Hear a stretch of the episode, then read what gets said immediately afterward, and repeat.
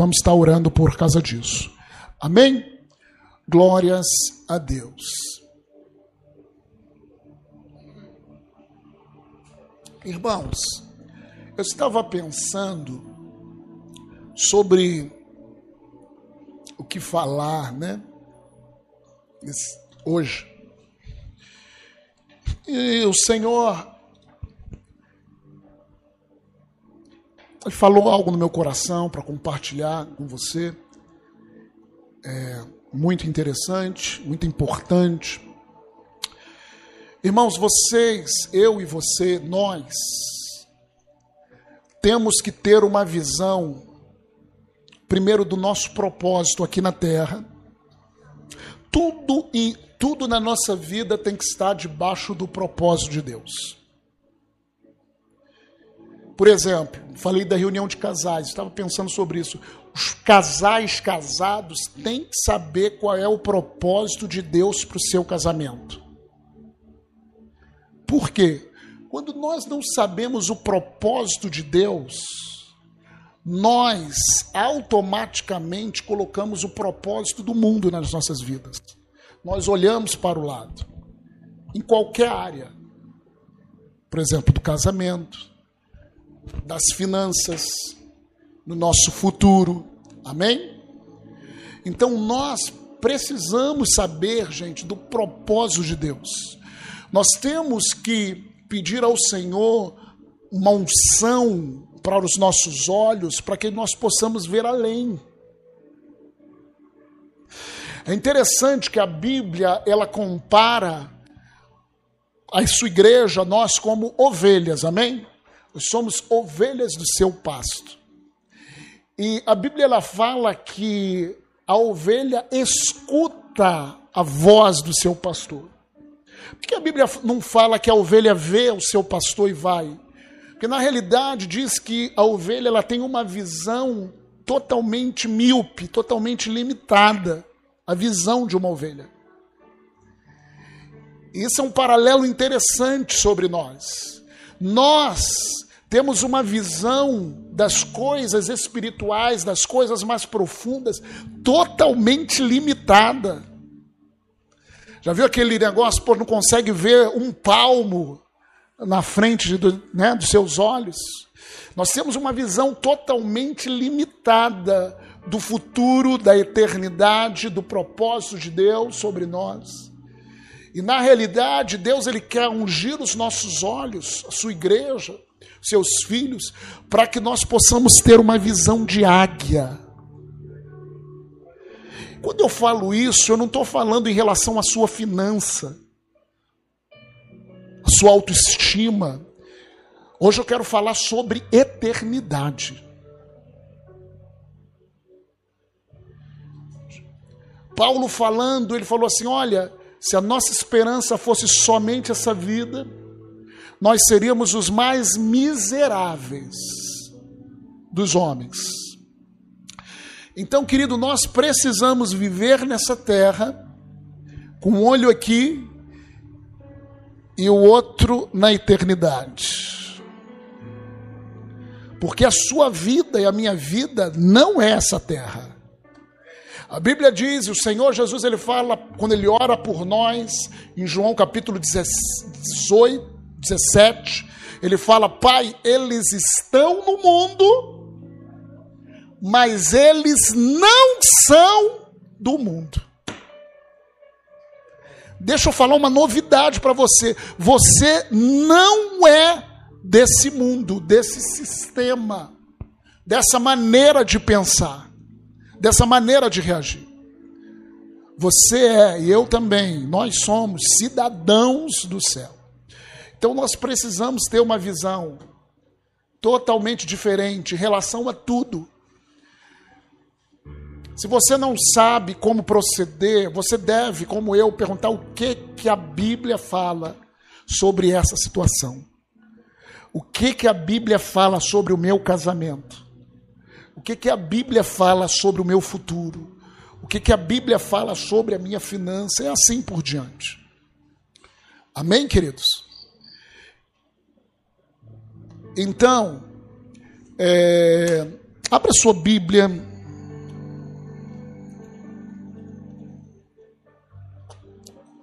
Talvez eu fale um pouquinho nessa noite, vou falar um pouquinho nessa noite. De algo que eu já falei. Nos estudos.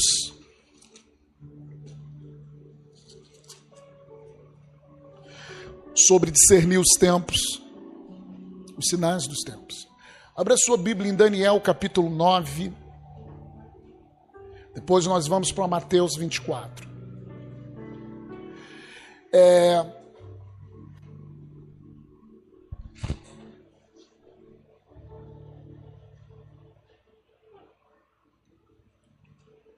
Daniel 9. Queridos, eu tenho nesse tempo, na minha leitura devocional da Bíblia, eu, eu medito na palavra, tenho meditado em 1 Coríntios, que é ler várias vezes 1 Coríntios, e eu leio, eu estou lendo os profetas, os livros dos profetas, começa em Isaías, Jeremias, estou em Ezequiel, mas Daniel é um dos profetas. E o livro de Daniel é como o Apocalipse do Velho Testamento. É o livro que revela mais coisas sobre o final dos tempos do Velho Testamento. Porém, a visão de Daniel, ele não tinha a visão de João né? A visão de Daniel era em relação ao povo judeu. Deixa eu te falar algo, querido. Jesus veio para os judeus. Jesus veio para os judeus. João fala, ele veio para os judeus, para os seus, mas eles não o receberam. Por causa da incredulidade dos judeus, eu e você fomos inseridos na igreja do Senhor. Houve um parênteses no, no tempo e a igreja nasceu. O profeta Daniel, e nós temos que entender isso, porque nós estamos vivendo tempos difíceis e muitas vezes você olha para a televisão e você tem notícias difíceis, aí você tem reportagens tendenciosas sobre aquelas notícias. Aí você não sabe como se posicionar, mas eu e você precisamos saber o que? O que a Bíblia diz. Nós somos o povo do livro sagrado, a palavra de Deus. Então nós não. Uma das coisas que o Senhor falou era orai e vigiai. Vocês têm que prestar atenção. Então Daniel, ele foi o profeta apocalíptico, apocalíptico né, do Velho Testamento. O Senhor mostrou muitas coisas para Daniel. E lá em Daniel capítulo 9, Deus dá uma profecia para o povo judeu, para o povo de Israel. Quando eu falo povo judeu, eu estou falando dos filhos de Abraão, na sua etnia. Né?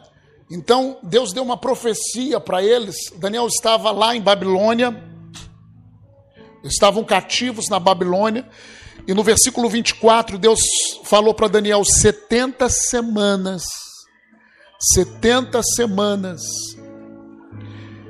estão determinadas sobre o teu povo e sobre a tua santa cidade santa cidade é Jerusalém.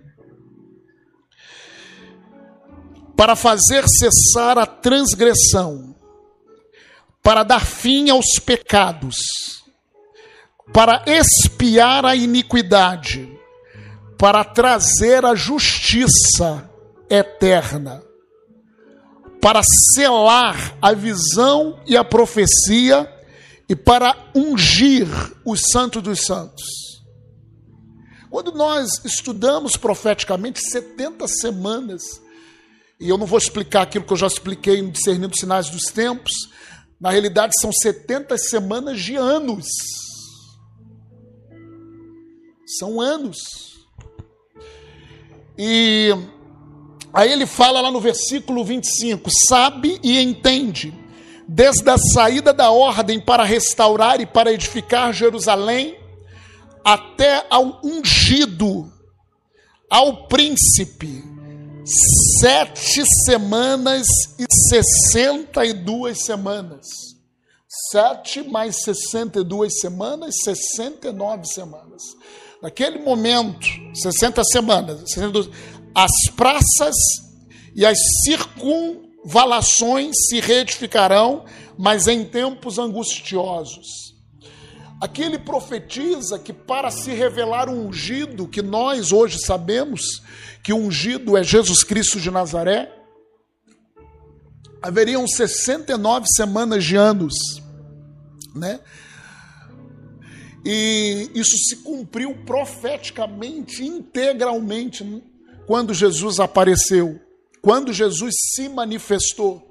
E quando Jesus se manifestou no seu batismo, não no seu nascimento, mas no seu batismo, e quando Jesus estava entrando no templo, e o povo falava: Bendito é o que vem em nome do Senhor.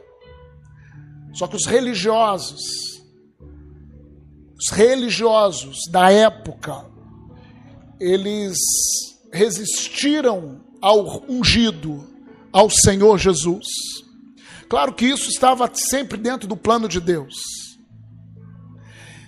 E, e Senhor, ele falou ali, né? Vocês não vão mais me ver, até que vocês falem: Bendito ao que vem em nome do Senhor. E ali, de acordo com aquilo que nós colocamos até no estudo, se abriu um parênteses.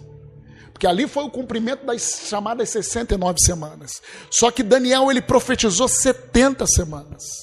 Até que o povo, e aqui estava falando sobre o povo judeu, fosse tratado. Verso 26: Depois das 62 semanas, 7 mais 62, 69, será morto. Ungido apareceria, e ungido que é o Cristo seria morto e já não estará. E aí ele fala: e o povo de um príncipe que há de vir, esse príncipe, ele está falando de Satanás ou do anticristo, em muitas passagens fala, o povo de um príncipe que há de vir destruirá a cidade e o santuário. Isso se cumpriu exatamente nos 70 anos da nossa época, 70 depois de Cristo, quando Jerusalém foi invadido por Tito, general romano, e o templo foi colocado fogo no templo.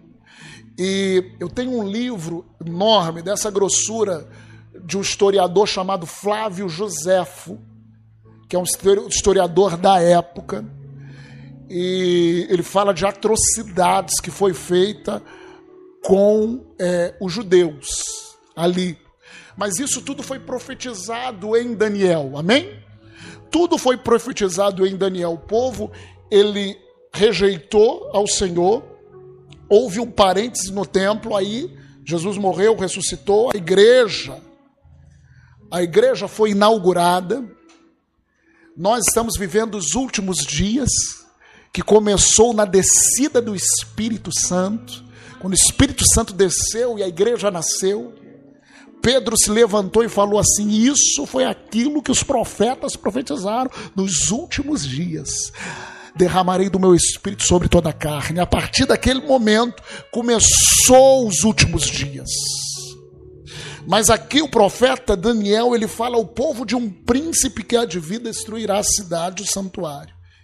E o seu fim, a Jerusalém, será como um dilúvio. Dilúvio é o que? Águas. Na realidade, foi uma grande multidão de exército que invadiu. Muitas das vezes, quando a, a Bíblia fala de águas, ela se refere a povos, muitos povos e nações que viriam e vieram contra Jerusalém e invadiram e mataram e o seu fim será num dilúvio, e até o fim haverá guerra, desolações são determinadas. Deixa eu falar novamente, ler mais ou menos. Ao, ao, e até o fim haverá guerra, desolações são determinadas. Então, querido, o profeta Daniel, há muitos anos antes, ele profetiza as 69 semanas. O ungido ia aparecer e o ungido seria morto, Jesus Cristo de Nazaré. E logo depois o templo seria destruído, isso aconteceu. E é interessante que muitos teólogos aí nessa área vêm de uma maneira diferente. Isso é normal, querido. Muitos acham que esse povo de um príncipe são os romanos. Há duas, dois, duas versões aí. Tanto que eles acham que o anticristo vai ser alguém de Roma, que o pessoal até começa a falar sobre a igreja católica, que é o Papa. Quem já escutou falar que o anticristo vai ser o Papa? Ninguém? Ninguém aqui. A gente? Então, por causa dessa interpretação de Daniel, que fala que o povo de um príncipe e quem destruiu foram o exército romano. Aí muitos se ligam que a Roma se transformou na igreja romana, católica apostólica, e muitos interpretam que era um papa. Outros interpretam que aquele povo dali era um povo da Europa e que o anticristo será o europeu. Mas há uma outra interpretação muito coerente sobre isso, e nós precisamos entender isso. Que a Bíblia fala o povo de um o povo, quando a Bíblia fala o povo, essa palavra povo é etnos, que significa etnia. Fala comigo, etnia. Etnia fala de raça. Deixa eu falar algo.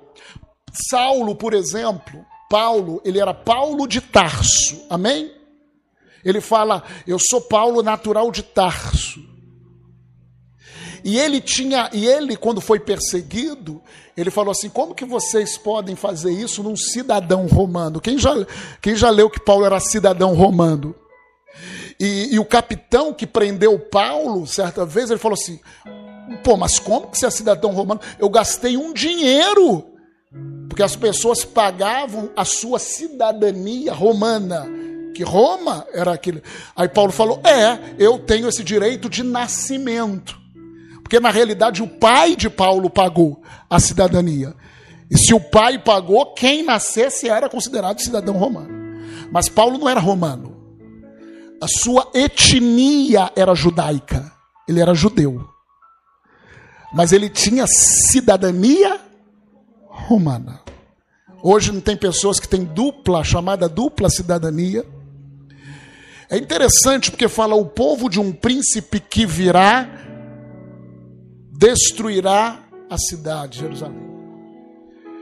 E quando nós lemos ali na história, e essa é uma interpretação interessante, que a etnia das legiões romanas que destruíram Jerusalém, o general era Tito, mas a etnia das, é, das legiões que destruíram Jerusalém Há uma interpretação que era aquelas etnias filhos de Ismaéis, aqueles povos, porque quando os romanos eles invadiam lugares e conquistavam aquelas cidades, você tinha a possibilidade de, de, vir para o exército, ele pegava o seu exército daquelas próprias cidades que eles conquistavam. Há uma interpretação, então, que quem invadiu foram essas etnias dos filhos chamados de Ismael, que eram as etnias das legiões que invadiram. E de tal maneira, há um relato em Flávio Josefo, que quando eles vão destruir, esse eu li hoje, quando eles vão destruir o templo, é, Tito, que era o general, ele fala: não coloquem fogo no templo. Mas a ânsia daqueles povos e o ódio era tão grande que eles não escutaram nem Tito. Colocaram fogo no templo e ninguém estava dentro. Eles odiavam os judeus. Odiavam os judeus. Mas isso. E, e a palavra de Deus fala que isso foi determinado. Por causa da incredulidade, não a receberam Jesus. A igreja, por causa da queda do povo judeu, a igreja nasceu. Amém? Só que, querido, a Bíblia diz que ainda vai ter uma última semana. Romanos, quando fala sobre o povo judeu, Romanos fala assim: olha, vocês gentios, nós, vocês foram enxertados na videira. Fiquem firme na videira. Porque se os judeus foram arrancados ali da videira pela sua incredulidade, vocês que foram enxertados, vocês vão permanecer na videira pela sua fé. Mas o próprio Paulo falou: Eu queria ser separado da graça do Senhor. Olha que Paulo falou: por amor ao meu povo, para que eles aceitassem.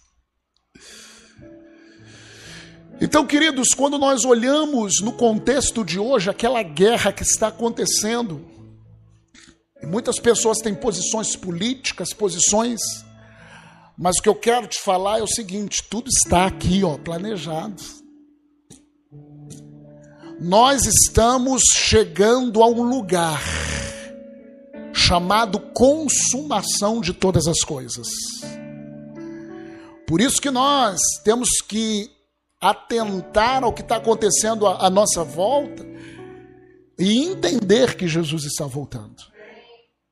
E entender que a minha vida é muito mais do que a, o, o, meu trabalho, o meu futuro, a minha família, que a minha vida, os meus olhos têm que estar na eternidade.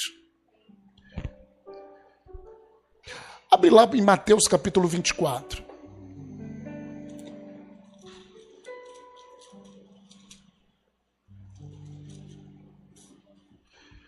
Eu e você, nós temos que saber, temos que ter a nossa esperança a nossa confiança sólida. Então, queridos, quando os judeus rejeitaram a Jesus, houve um parênteses. A igreja nasceu. Deus tinha profetizado para Daniel 70 semanas para tratar o povo judeu houveram 69 semanas. E a partir de então houve um parênteses que a igreja nasceu. Agora estamos na era da igreja, na era do Espírito Santo, nos últimos dias. E esse parênteses, querido, vai ser fechado. O próximo evento escatológico a acontecer é o arrebatamento da igreja.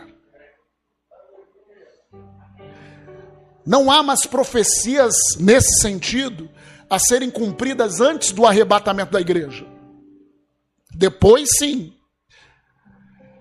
Há muitas visões teológicas a respeito do fim do mundo. Nós temos, eu tenho uma visão teológica chamada futurista, que significa que a maioria das maioria das promessas do Senhor vão se cumprir no futuro. Uma visão pré-milenista, que significa que Jesus vai voltar antes do milênio, e uma visão pré-tribulacionista, que significa que a igreja vai subir ou vai ser arrebatada antes da chamada tribulação ou antes da última semana profetizada por Daniel. Essa é a visão que nós temos. Então, nossa visão é baseada. Eu sei que tem muitas visões escatológicas, amém, respeitamos, amém. Você não é obrigado a pensar que nem eu, né, que nem eu penso, mas nós precisamos entender esse tempo. Mateus capítulo 24, Jesus falando sobre os últimos tempos, vamos ler.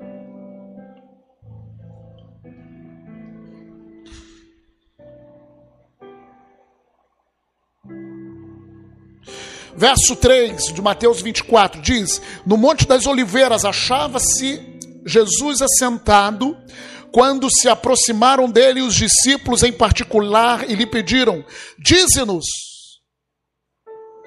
Porque Jesus tinha profetizado um pouco antes sobre a destruição do templo. Quando sucederão essas coisas? E que sinal haverá da tua vinda e da consumação do século? Que vocês têm que entender, querido, que para os judeus que não são messiânicos ou não são cristãos, eles aguardam a manifestação do Messias até hoje.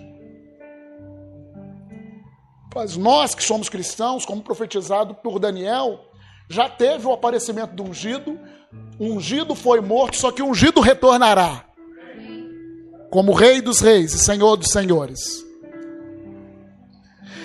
E ele lhes respondeu: Vede que ninguém vos engane. Jesus ele fala em Mateus 24 sobre o fim dos tempos e Paulo explica melhor depois nas cartas. Vamos ver o que Jesus fala.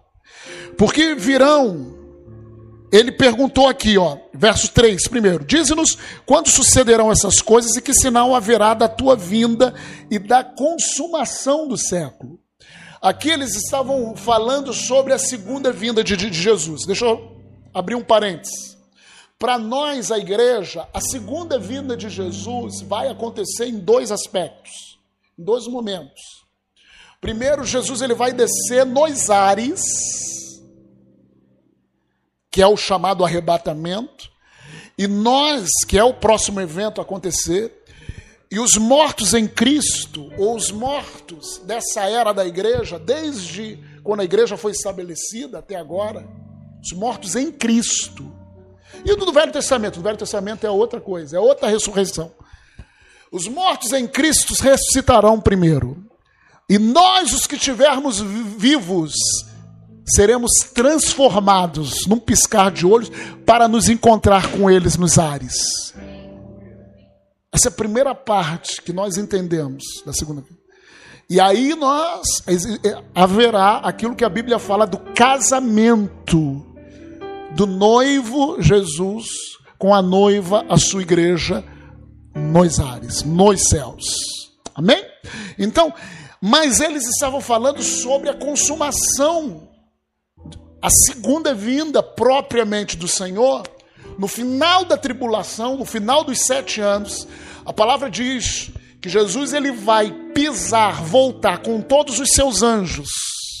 Judas profetiza, vai pisar aonde? Aonde? Que lugar? No Rio de Janeiro? Nos Nova York? Não, aonde que ele vai pisar? No monte ali, ó, em Jerusalém. É lá, irmãos. Quer as pessoas acreditem, quer é lá que ele vai pisar. Ele vai pisar os seus pés lá, é a segunda vinda de Jesus. Então eles estavam perguntando sobre isso. E Jesus falava sobre isso. Quando vai ser? Então Jesus estava explicando sobre a segunda vinda. Depois da tribulação. Presta atenção nisso. Aí ele fala, aí ele fala aqui, verso 4. E ele lhe respondeu: Vede que ninguém vos engane, porque virão muitos em meu nome, dizendo: Eu sou o Cristo. E enganarão a muitos. E certamente ouvireis falar de guerras e rumores de guerras. Vede, não vos assustei, porque é necessário assim acontecer, mas ainda não é o fim. Entenda, querido. Guerras e rumores de guerra sempre aconteceu. Só que vai é, é como uma mulher que está para dar à luz ela começa, quando é parto normal, ela começa a ter contrações, não é isso? Quem, quem aí teve parto normal, levanta a mão. Oh Jesus, oh mulheres abençoadas. Então, não é isso que o pessoal fala. Você, se tiver experiência, a, a mulher começa a ter contrações, como está para gerar. E aquelas contrações começam a aumentar à medida que está chegando a hora de dar a luz. É assim ou não é, gente? Isso é o natural. Então, queridos, é mais ou menos a mesma coisa. Sempre houveram guerras, mas quando chegar nos últimos tempos, as coisas vão começar a aumentar. As coisas vão começar a aumentar. Então, é... aí ele fala: porque muitos virão, eu sou o Cristo. Verso 6, verso 7. Porquanto se levantará nação contra nação, reino contra reino, e haverá fome terremotos em vários lugares. Porém, tudo isso é o princípio das dores. Fala, princípios das dores. O que Jesus estava falando aqui? Quando Jesus ele estava focado não no arrebatamento aqui, mas na segunda vinda dele.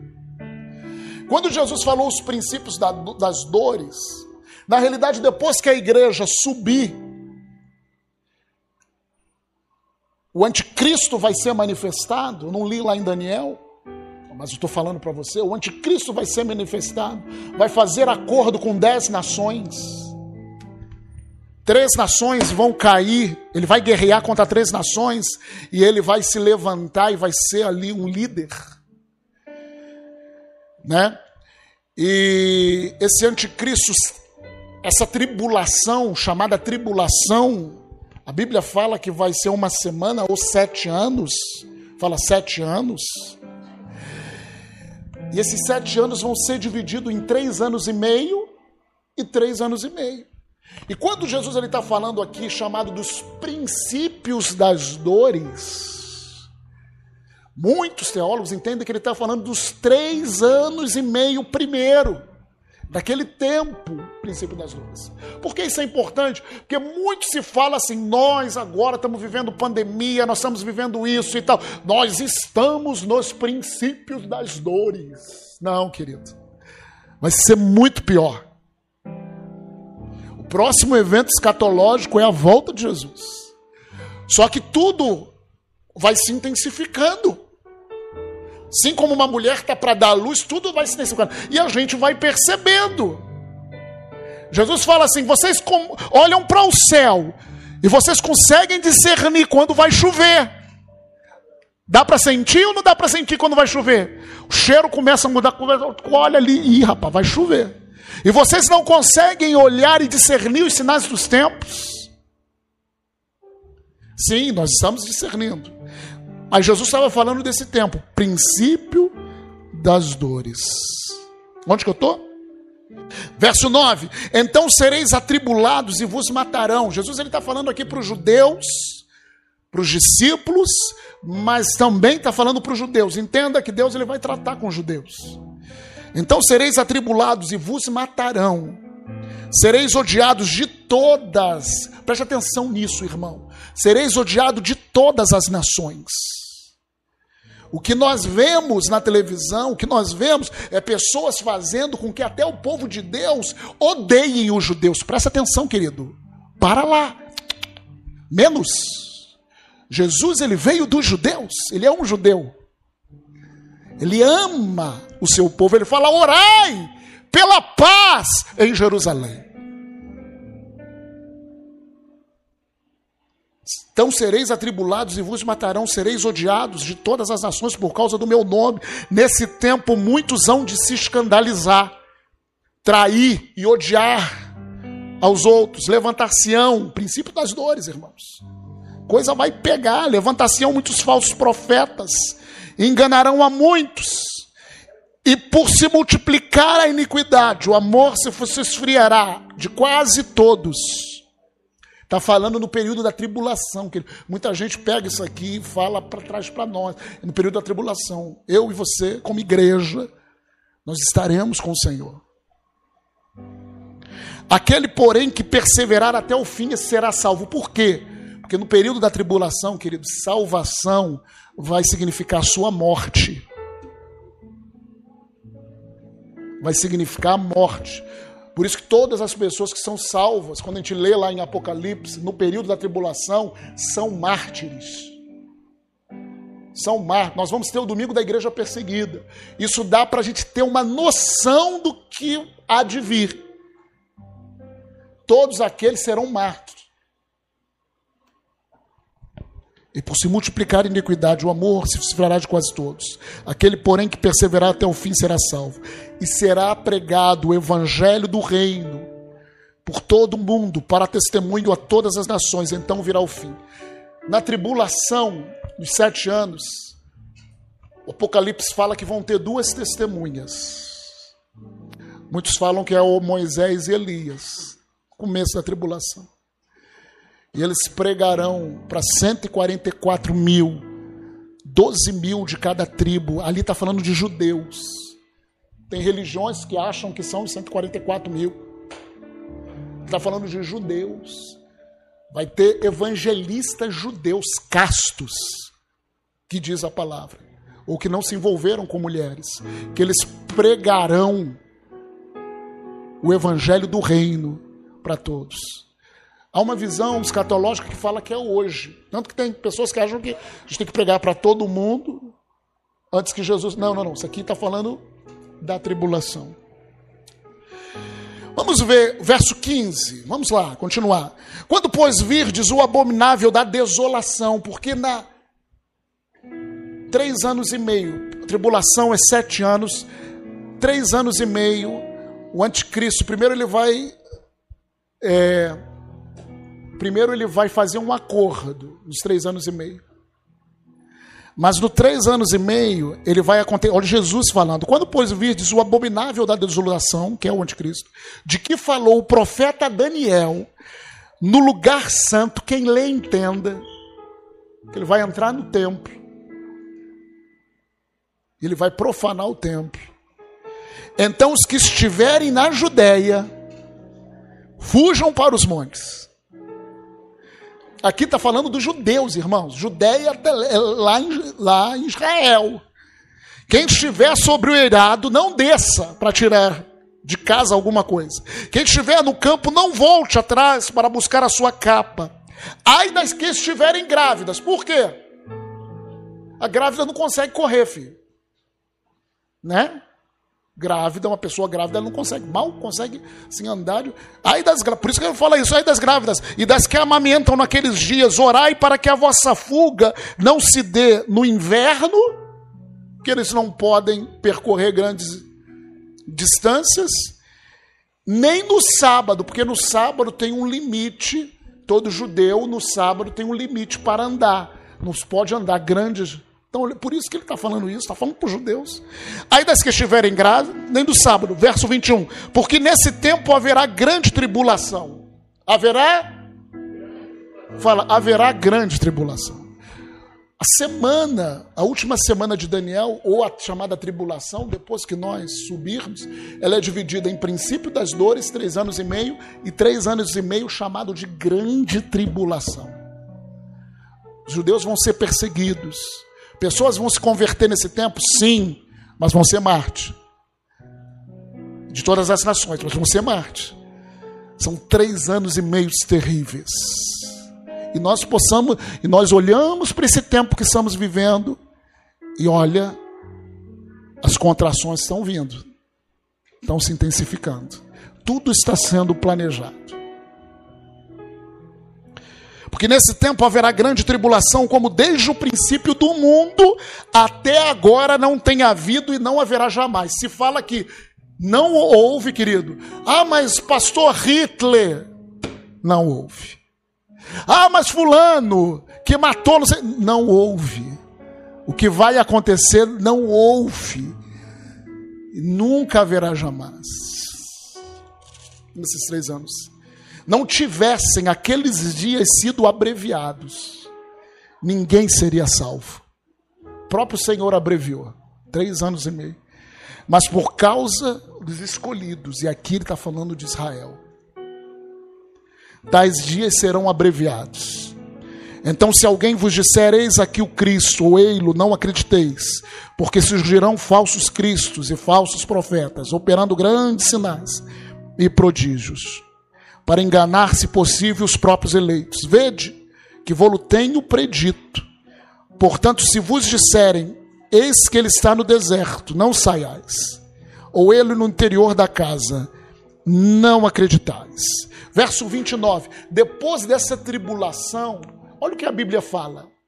Depois dessa chamada tribulação, logo em seguida a tribulação daqueles dias, final, o sol escurecerá a lua não dará a sua claridade, as estrelas cairão do firmamento e o poder dos céus serão abalados. Ao mesmo tempo, vai ter um cataclisma, além de guerra, perseguição, cataclisma, querido, como nunca houve. Então aparecerá do céu o sinal do Filho do Homem. Todos os povos da terra se lamentarão e verão o Filho do Homem vindo sobre as nuvens do céu com poder e muita glória, e ele enviará os seus anjos com grande clagor, clangor de trombeta, os quais reunirão seus escolhidos nos quatro ventos, de uma e outra extremidade dos céus. Quando Jesus voltar, colocar os seus pés em Jerusalém, nós estaremos juntamente com ele, a sua igreja, com novos corpos transformados E ali é o que chama da batalha do Armagedon. E Jesus vencerá com o sopro da sua boca. Querido, nós temos que ter uma noção do que está pela frente. Mas vai lá para as 1 Tessalonicenses, eu quero terminar.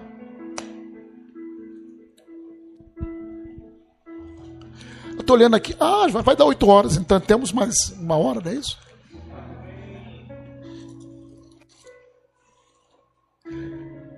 Jesus ele fala isso em Mateus 24, tem mais coisas que ele fala em Mateus 24. Aí ele começa a falar das virgens, cinco. Mas, querido, nós temos que entender que essa palavra é para os judeus, os virgens, as nécias e as prudentes, até porque nós.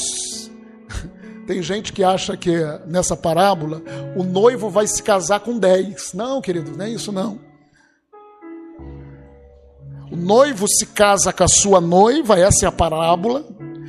Ele vem para o casamento, ele se casa. Quando ele vem para o casamento, há cinco virgens prudentes e cinco nécias, que significam aquelas convidadas do casamento. Amém? É uma figura de quando nós voltarmos com Jesus, a questão de Israel, quem foi fiel quem teve o óleo e quem não teve o óleo. Amém? Tessalonicenses, quando Paulo vai explicando sobre o final dos tempos para a igreja, amém? Para nós que somos a igreja.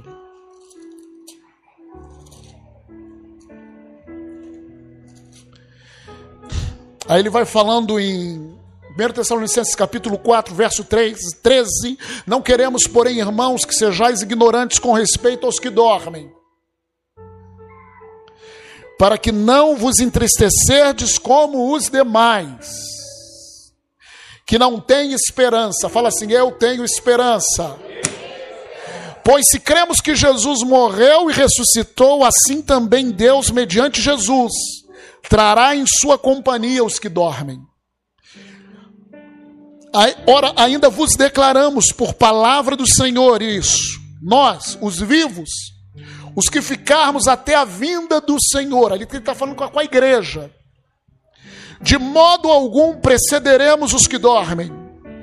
Porquanto o Senhor mesmo, dada a sua palavra de ordem, ouvida a voz do arcanjo, ressoada a trombeta de Deus, descerá dos céus, e os mortos em Cristo ressuscitarão primeiro, depois nós, os vivos, os que ficarmos, seremos arrebatados, juntamente com eles entre nuvens. Então ele vai vir até as nuvens e nós seremos arrebatados juntamente com eles entre nuvens para o encontro do Senhor nos ares. Fala assim: eu vou ser arrebatado para me encontrar com o Senhor nos ares. Todo medo de altura vai cair por terra. Porque os novos corpos, querido, você não vai ter essas fraquezas que a sua carne tem hoje. E assim estaremos para sempre com o Senhor. Consolai-vos, pois, uns aos outros, com essa palavra Capítulo 5: Irmãos, relativamente aos tempos e às épocas, não há necessidade que eu vos escreva, pois vós mesmos estáis inteirados com precisão de que o dia do Senhor vem como ladrão de noite. E aí, quando fala do dia do Senhor, fala todo esse tempo final. Quando andarem dizendo paz e segurança, eis que lhes sobrará repentina destruição, como vem as dores de parto, a que está para dar a luz, e de nenhum modo escaparão. Está falando do, da terra, dos, dos homens. Mas ele fala, mas vós, irmãos. Fala, agora ele está falando comigo. Fala assim, agora ele está falando comigo. Não estáis em trevas, para que esse dia, como ladrão, vos apanhe de surpresa. Eu não estou. Porquanto vós todos sois filhos da luz e filhos do dia. Fala, eu sou filho da luz. Nós não somos da noite nem das trevas. Assim, pois, não durmamos como os demais, pelo contrário, vigiemos, sejamos sóbrios. Ora, os que dormem, dormem de noite. Os que se embriagam, é de noite que se embriagam. Nós, porém, que somos do dia, sejamos sóbrios, revestindo-nos da couraça da fé e do amor, e tomando como capacete a esperança da salvação. Porque Deus não nos destinou para a ira, ou para a tribulação, ou para a grande tribulação. Nós que somos a igreja, Deus não nos destinou para a ira. Queridos, o próximo evento é o arrebatamento da igreja. O Senhor vai tratar na septuagésima semana com Israel, na chamada tribulação, no princípio das dores, na grande tribulação, até a segunda vinda de Cristo. Último texto, segundo Tessalonicenses, quando ele fala da tribulação, quando ele fala sobre a vinda do Senhor,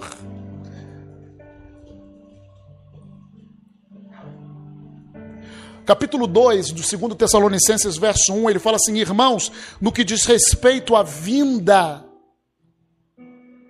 a vinda de nosso Senhor Jesus Cristo e a nossa reunião com Ele, nós vos exortamos, aqui não vos demovais da vossa mente com facilidade, nem vos perturbeis. Fala para o teu irmão, não se perturbe, irmão quer por espírito, quer por palavra, quer por epístola, como se procedesse de nós, suponha tenha chegado o dia do Senhor. Porque muitos ali naquele tempo falavam que o dia do Senhor já veio. Ele não se perturbeis. Ninguém de nenhum modo vos engane. Agora preste atenção, que aí muitas pessoas não entendem algumas coisas na palavra. Porque isto não acontecerá, ou seja, o dia do Senhor, sem que primeiro venha a apostasia e seja revelado o homem da iniquidade, o filho da perdição. Aí que está o engano, irmãos. Porque muitos interpretam essa palavra apostasia não é uma palavra em português, é uma palavra grega. Apostasia. E muitos transliteraram essa palavra. Quando eu falo assim, apostasia, o que, que você pensa? O que, que você pensa? O sinônimo na cabeça das pessoas, apostasia é abandonar a fé. Aí pega esse texto e fala assim: olha, então Jesus ele só vai vir quando o amor de muitos se esfriar. Esse texto está falando da tribulação, meu irmão. Não, quando tiver uma grande apostasia, ou grande abandono da fé dos crentes, Jesus vai vir. Não. Essa palavra apostasia é uma palavra que tem outros significados no português. Se você vê o original, o primeiro significado da palavra apostasia é separação. Fala comigo, separação. É o primeiro significado dessa palavra grega. Então, quando você lê assim, ó, ninguém de nenhum modo vos engane, porque isso não acontecerá sem que primeiro venha a separação. Que separação é essa? A trombeta vai soar. Os mortos em Cristo ressuscitarão primeiro, e nós, os vivos, seremos transformados para nos encontrar com Ele nos ares. Essa é a separação. Qual é, qual é a separação? Separação da igreja, filho. Ele vai pegar a igreja. Aí, aí você entende. E seja porque depois da igreja ser arrebatada, que o anticristo ou o homem da iniquidade vai ser o que? Revelado. O, depois aí, seja revelado o homem da iniquidade, o filho da perdição que eu estou falando isso, irmãos? Porque, primeiro, nós precisamos, como igreja, ter uns olhos na eternidade. Nós precisamos, como igreja, ver o que está acontecendo em nossa volta, ver as guerras que estão acontecendo entender que isso é porque nós estamos chegando num lugar, estamos chegando num lugar. Que lugar é esse? O lugar do final de todas as coisas. Ah, pastor, mas a pandemia não é um sinal.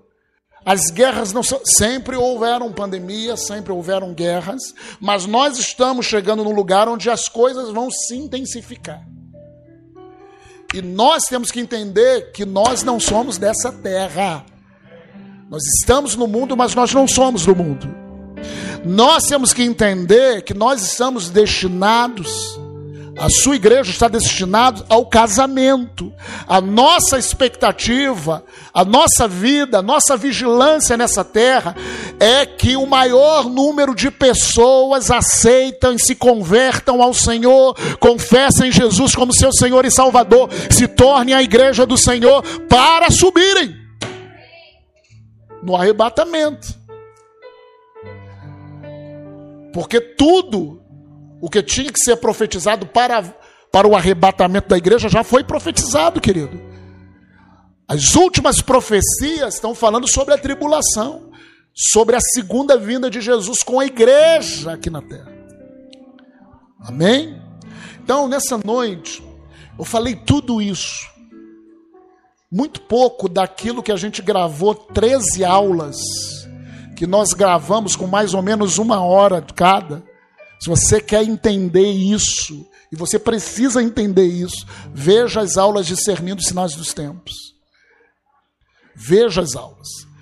Mas, querido, nós como igreja temos que estar com um olhar na eternidade. Não se envolva só nessa terra. Não é questão só do Brasil, é questão do céu. Amém? Se envolva com Jesus. Espere a volta de Jesus. Seja cheio do Espírito Santo. Até a volta do Senhor, seja cheio do Espírito Santo. Anseie pelo Senhor. Entenda que nós somos do dia. Nós somos do dia. Feche os seus olhos. Eu queria nessa noite que você Claro que quando nós falamos sobre escatologia, não dá para falar em uma pregação, não dá para falar. Mas nós soltamos coisas que eu creio que o Espírito Santo queria que eu falasse. E para cada um pode pegar algum aspecto da vida. Só que o cerne daquilo que é falado, centro daquilo que nós falamos é, querido, se preocupe com a eternidade. Viva pela eternidade. Procure conhecer o que está pela frente. Procure cumprir o propósito de Deus para a sua vida.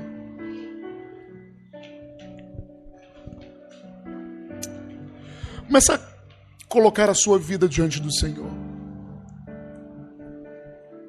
Começa a falar para ele, pai, eu anseio tanto na sua volta. Quando o Senhor vai estar ali entre as nuvens, eu vou ter o corpo transformado. Querido, eu creio que é a nossa geração. Ah, pastor, mas tantas gerações já creram que foi a geração dele. Que sim, mas eu creio que é a nossa. E se você está nessa noite aqui e ainda não aceitou Jesus, não pague para ver. Depois que a igreja subir, o filho da iniquidade vai se manifestar. Ai de quem estiver aqui.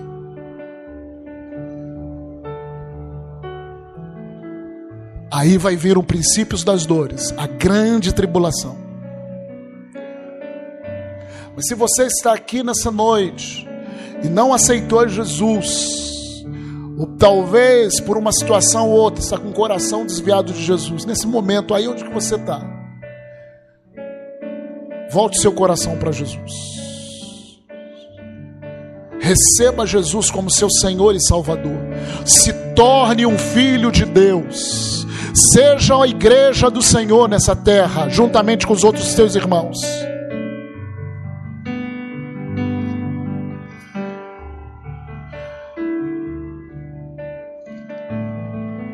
Você que precisa aceitar Jesus nessa noite, peço que todos fechem os olhos. Precisa ter convicção de que você é a igreja do Senhor e vai subir. Isso não é por merecimento, é por ser igreja do Senhor, é pela graça. Mas coloque a mão no seu coração. Só você que não tem certeza Consagre, consagre a sua vida a Deus. Ore comigo. Declare assim, Senhor, nessa noite.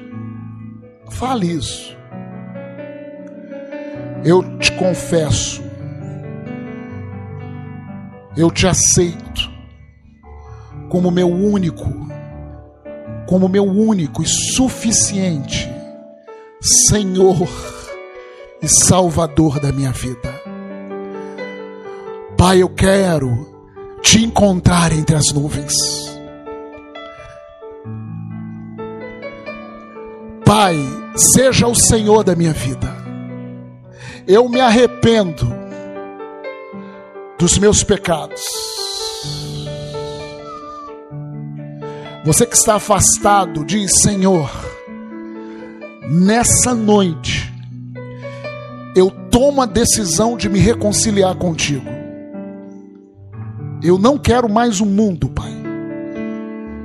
Eu quero o Senhor.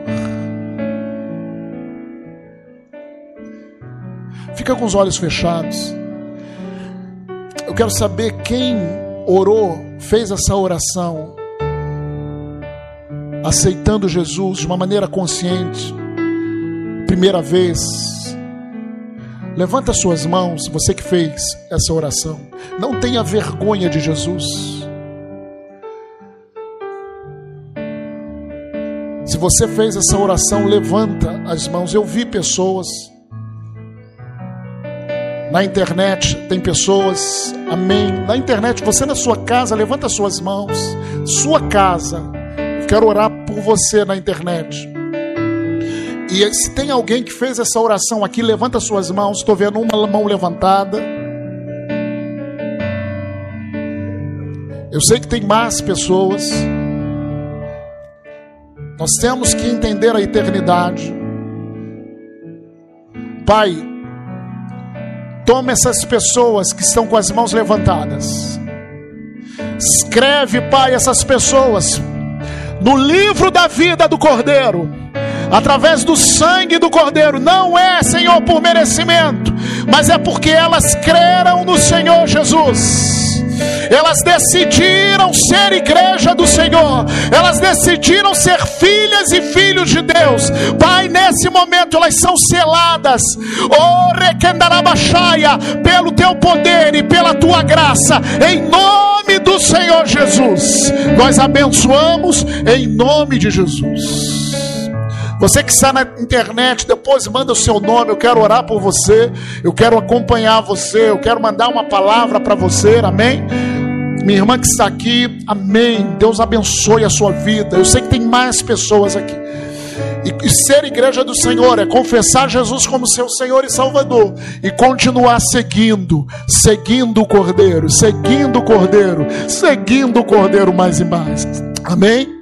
Nós damos toda a glória e toda a honra ao Senhor Jesus. É, queridos, para encerrarmos esse culto, tem pessoas que estão fazendo aniversário aqui hoje. Os irmãos que estão fazendo aniversário, as pessoas se levantem. O João está fazendo hoje aniversário. Olha, o, o, o, o Luiz está fazendo aniversário hoje. Vem aqui na frente. Quero orar por você. E eu acho que o Levi, que falaram que está fazendo aniversário. É amanhã? Me deram o, me deram o bisu errado. Vem cá, vem cá. Mas a Rebeca fez aniversário na segunda. Venha cá, Rebeca.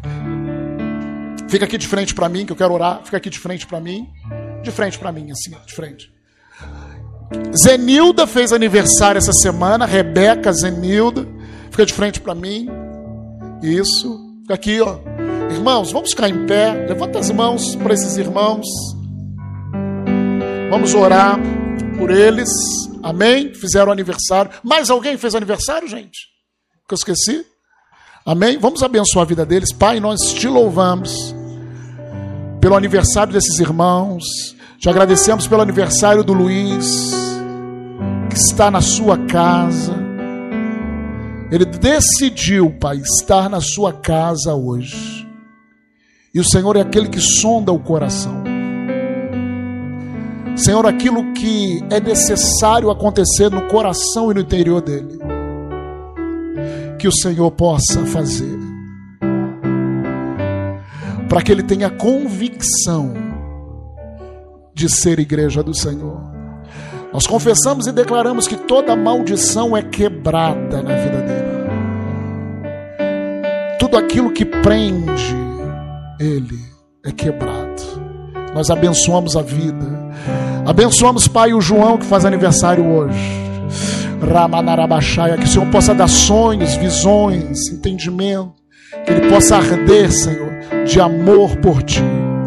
Em o nome de Jesus, nós abençoamos com saúde, nós abençoamos o futuro, a finança. Em nome de Jesus. Abençoamos Rebeca, Senhor. Também que fez aniversário essa semana, Pai todos os propósitos que o Senhor tem para a vida dela, que possam ser claros, porque ela é do dia. Rei, abençoamos a saúde, a família, as finanças, em nome do Senhor Jesus. Abençoamos a Zenilda, Pai. Pai, que tudo que o Senhor tem na vida da sua filha, na vida da sua família, na vida da sua parentela, que se cumpra em nome de Jesus. Sobre a casa, sobre a vida dela não há encantamento, sobre a vida dela está a bênção do Senhor. Nós abençoamos a sua saúde, finanças, família, em o nome de Jesus. Abençoamos esses irmãos, Pai. Abençoamos cada irmão que está aqui nessa noite, que ouviu essa palavra, tanto presencialmente quanto pela internet. Nós declaramos uma semana cheia da tua graça, da tua bênção, e declaramos em nome de Jesus que somos igreja do Senhor aguardamos a volta do Senhor dos ares e nos encontraremos com o Senhor. Pai, nós te louvamos em o nome do Senhor Jesus. Amém. Você pode dar três glórias a Deus? Glória a Deus, glória a Deus, glória a Deus. Vai na paz, meu irmão. E um